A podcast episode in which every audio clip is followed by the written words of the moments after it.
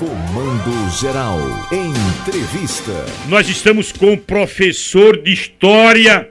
Ele é historiador, ele é coordenador da área de Ciências Humanas. Ele tem uma história na história e nós estamos com o professor Veridiano Santos. E para iniciar esta fala, professor, deixa eu só lhe passar esses dois dados. Minoria no serviço público. Negros recebem até 3 mil reais a menos que brancos. Pretos e pardos representam 56,% da população brasileira, segundo o IBGE, mas somente 36% no serviço público. Outro dado, quando eu digo que o negro é minoria no serviço público e recebe menos, aí vamos lá. No serviço prisional, maioria negra.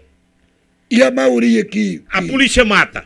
Negro. Em negro. cada 10, 8 são negros. Esse dia 20 é pra gente pensar esses números? Professor, bom dia. Bom dia, César. Bom dia, Paulo. É uma alegria poder conversar com vocês sobre um tema tão importante, né? Que é essa, esse do, do racismo no Brasil, né?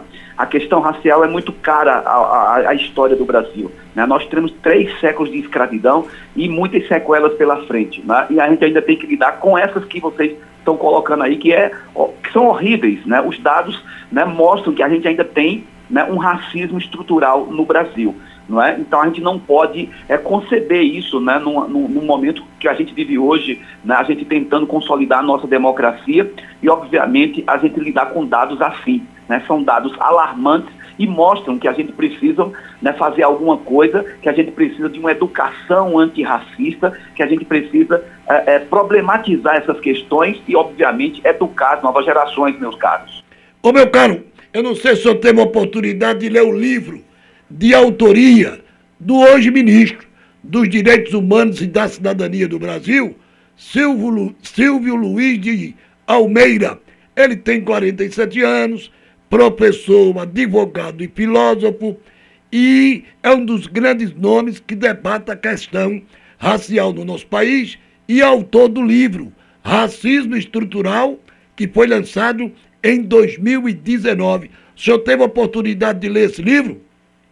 Sim, tive a oportunidade de ler esse livro, acho que é uma grande contribuição né, do Silvio Almeida para, para debater a questão né, do nosso racismo camuflado, do nosso racismo subjetivo, né, de um racismo que uh, uh, ninguém se apresenta como racista, mas pratica o racismo. É? Então, as pesquisas mostram isso. Né? No Brasil, ninguém se diz racista, mas se você perguntar às pessoas, o racismo existe? Todo mundo diz existe não é? Olha, então é isso. Então, o livro dele traz uma, uma contribuição para a gente debater a temática do racismo, que ainda está impregnado nas entranhas né, da cultura brasileira, não é? criando problemas como a discriminação, né, com, a, ofertando empregos, salários menores né, para os afrodescendentes no Brasil, o que a gente não pode aceitar de maneira nenhuma num tempo desse.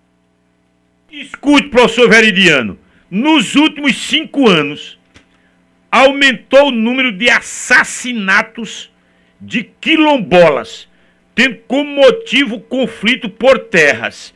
Além do racismo estrutural, da questão da desigualdade social entre negros e brancos, eu entro nessa, nessa questão aqui, a, a terra a, sendo a causa, a motivação também de quilombolas mortos e nos últimos cinco anos 32 crimes em 11 estados no Brasil, sem, sem apuração e sem, e sem consequências jurídicas, professor Veridiano.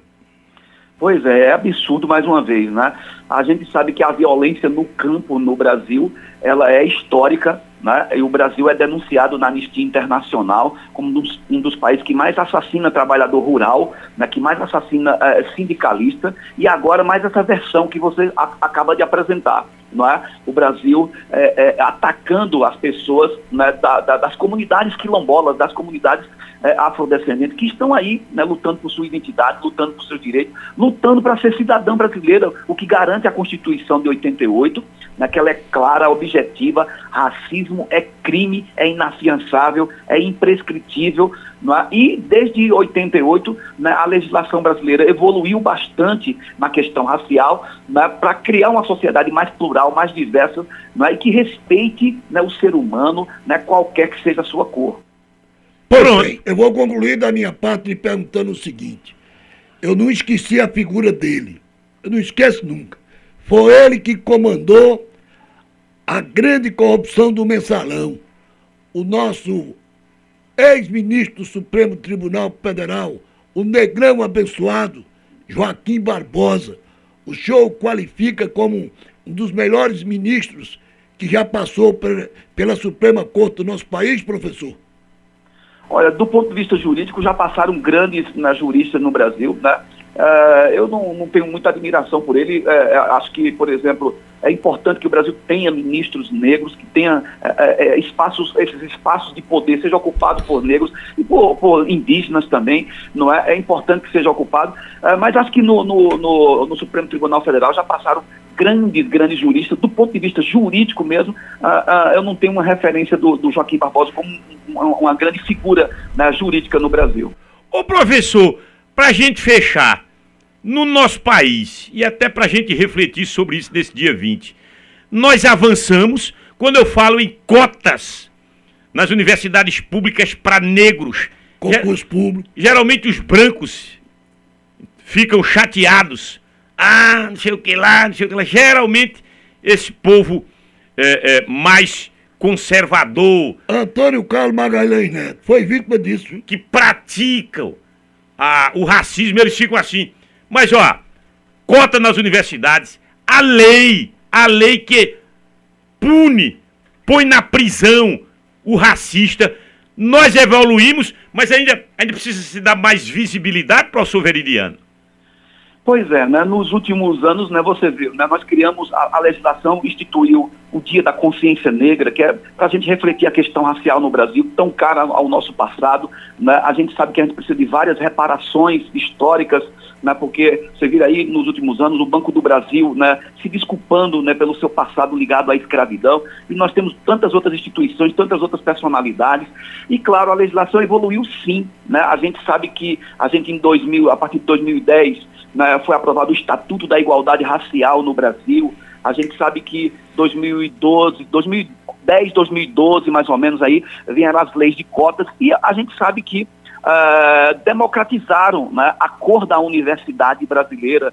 Né? Então a gente, a gente sabe que essas políticas afirmativas né, é, elas foram importantes para a gente democratizar e pluralizar a sociedade brasileira. Né? E por incrível que, que pareça, muita gente questiona os critérios, muita gente questiona a, a filosofia dessas políticas, mas elas têm, têm se mostrado eficazes para a inclusão né, de tanta gente que está aí à margem da sociedade e que são brasileiros legítimos, são brasileiros que precisam ser honrados com a cidadania que está lá na Constituição de 1988, meu caro. Olha, Pronto, eu quero lhe agradecer. Vamos, vamos dar uma aula hoje. Tem eu, história. Eu tô com esse propósito, o senhor também. tem história. Punho, punho cerrado, braço erguido. E vamos pra luta, professor. Verdade, vamos sim. Hoje eu tenho aula de história o dia todo e a temática será essa. Será Ué. essa para a gente problematizar a questão racial no Brasil e continuar as políticas de inclusão social, meu caro. Muito obrigado pelo espaço. Extraordinário, conhecedor da história, professor veridiano, formando cidadãos e cidadãs no palco educacional da 96.5